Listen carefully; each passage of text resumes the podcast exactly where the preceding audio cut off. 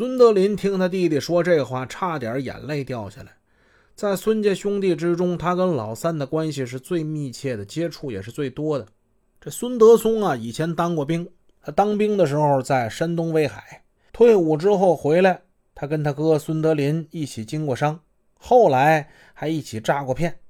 这些年呢，他大哥干点什么都带着他这三弟，直到最后呢，大哥把三弟也拉进了抢劫犯罪团伙。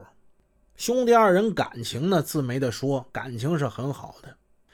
等孙德松走了之后，孙德林就想：弟弟现在没有钱，没有钱还想救我，那他这钱从哪儿来呢？老三回沈阳，估计只能跟汪家哥俩继续抢。但愿弟弟呀，别出事儿千万别出事儿十月二十五号这天，孙德林把孙德松给盼来了。孙德松风尘仆仆过来看他哥，一搭上眼儿，孙德林就看出来孙德松啊有钱了。你看，他他他抢了钱，他他他兜里有钱有硬货，那眉开眼笑的，脸上就挂着那种得意的笑。探视间啊并不大，有管教在那监视，他们之间的谈话呢必须得非常的小心。他们拉着家常啊。说说家里人怎么样啊？时不时再来点暗语，趁着管教不注意，孙德林又小声问了：“咋的？动了？”“啊，哥，动了。”孙德松也是小声回答。孙德林看看他弟弟：“多少啊？”“一百，哥。”“哟，这么老多？活干怎么样？”“挺漂亮，哥。”“利索不？”孙德林还是不放心。“还行吧。”就是时间有点长，啊！孙德林心头一震。过去干案子，他最忌讳的就是这个，干活得速战速决，不能把战线拉长啊！时间长就容易被人认出来呀。孙德林有些害怕。老三怎么说呀？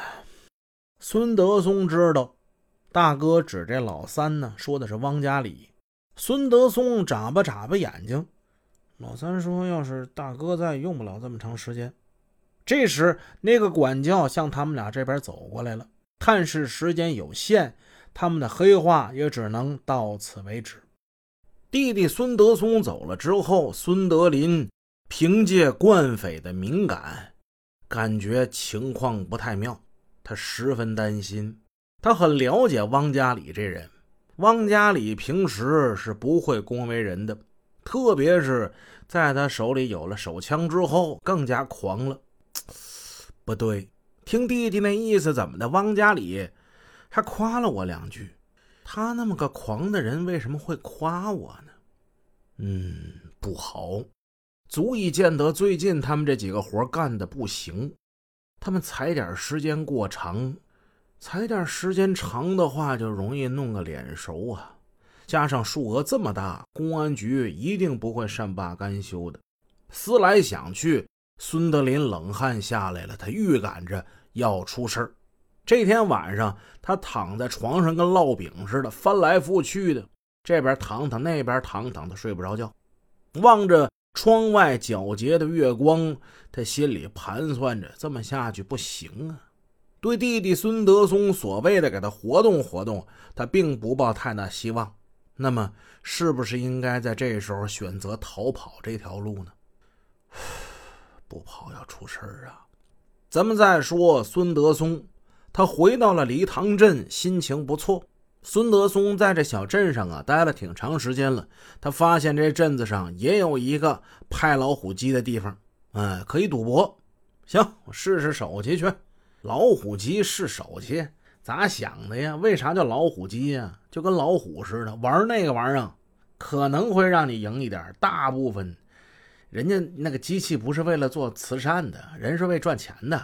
孙德松今天倒霉，去那儿啊，一气儿输了不少钱，气哼哼的。